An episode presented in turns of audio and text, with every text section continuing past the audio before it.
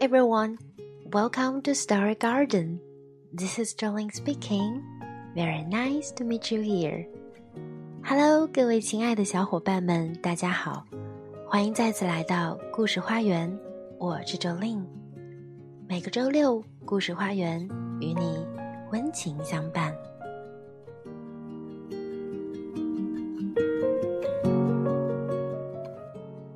说到童年，你会不会想起你说你做过最美的那场梦？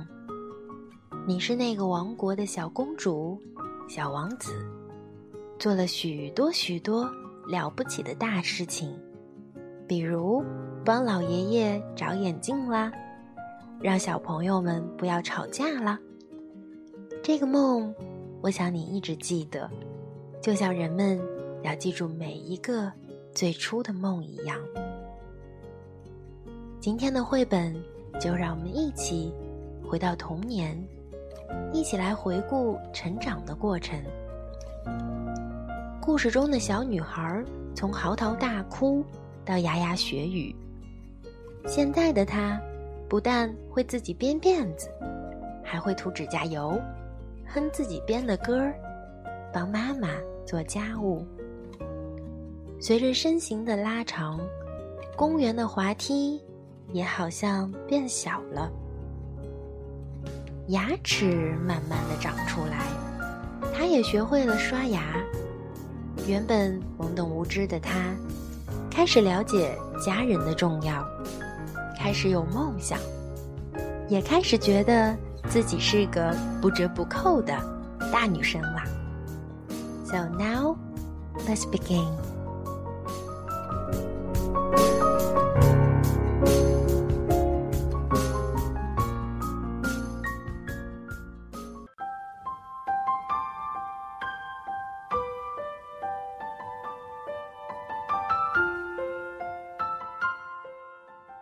When I was little,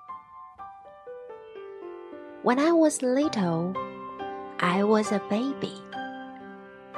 When I was little, I cried a lot. Now I use words. No. When I was little, I didn't know I was a girl. My mom told me. When I was little, I had silly hair. Now I can wear it in a ponytail, or braids, or a pigtail, or a pom pom. When I was little, I didn't get to eat Cap'n Crunch or paint my toenails bubblegum pink.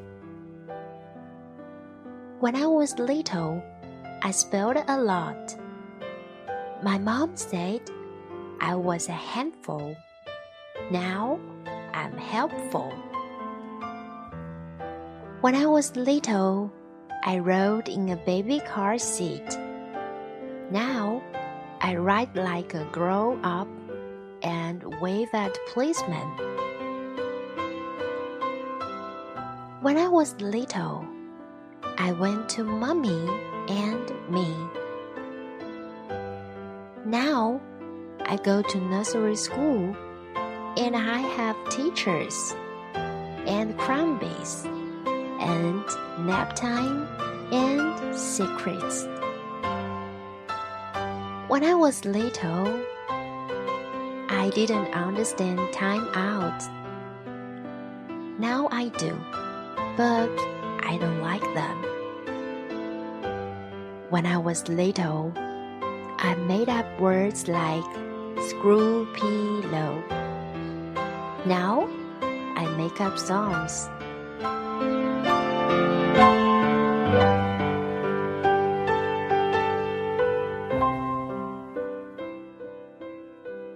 When I was little, I swam in the pool with boys. I still do, but now we wear bathing suits but we don't wear floaties. When I was little, the slide at the park was so big. Now it's smaller. but I still like my granny to wait at the bottom for me. When I was little, I ate gugu and yucky stuff. Now, I eat pizza and noodles and fruit and Cheetos. When I was little, I had two teeth. Now I have lots. And I know how to brush them. When I was little, I slept in a zoo. Now I sleep in a big bed and get to play monkey. When I was little, I kissed my mom and dad goodnight every night. I still do, but only after they each read me a book and we play Tickle Torture. When I was little, I didn't know what a family was. When I was little, I didn't know what dreams were. When I was little, I didn't know who I was. Now I do.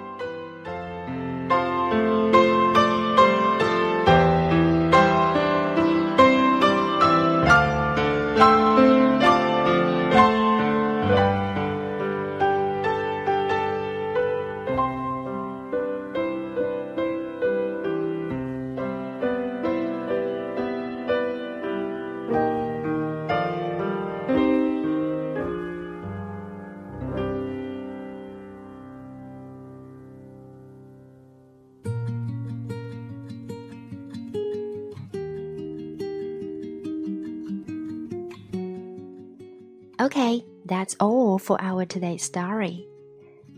祝愿每一位宝贝，等你长大，等你回想起自己童年的时候，会觉得它是丰富多彩的，哭笑有所值的。然后想到许多小小的事情，都能支撑着你度过大大的生活。好了，以上就是绘本的全部内容。欢迎关注微信公众号“辣妈英语秀”，收听更多精彩节目。See you next time，爱你的周令。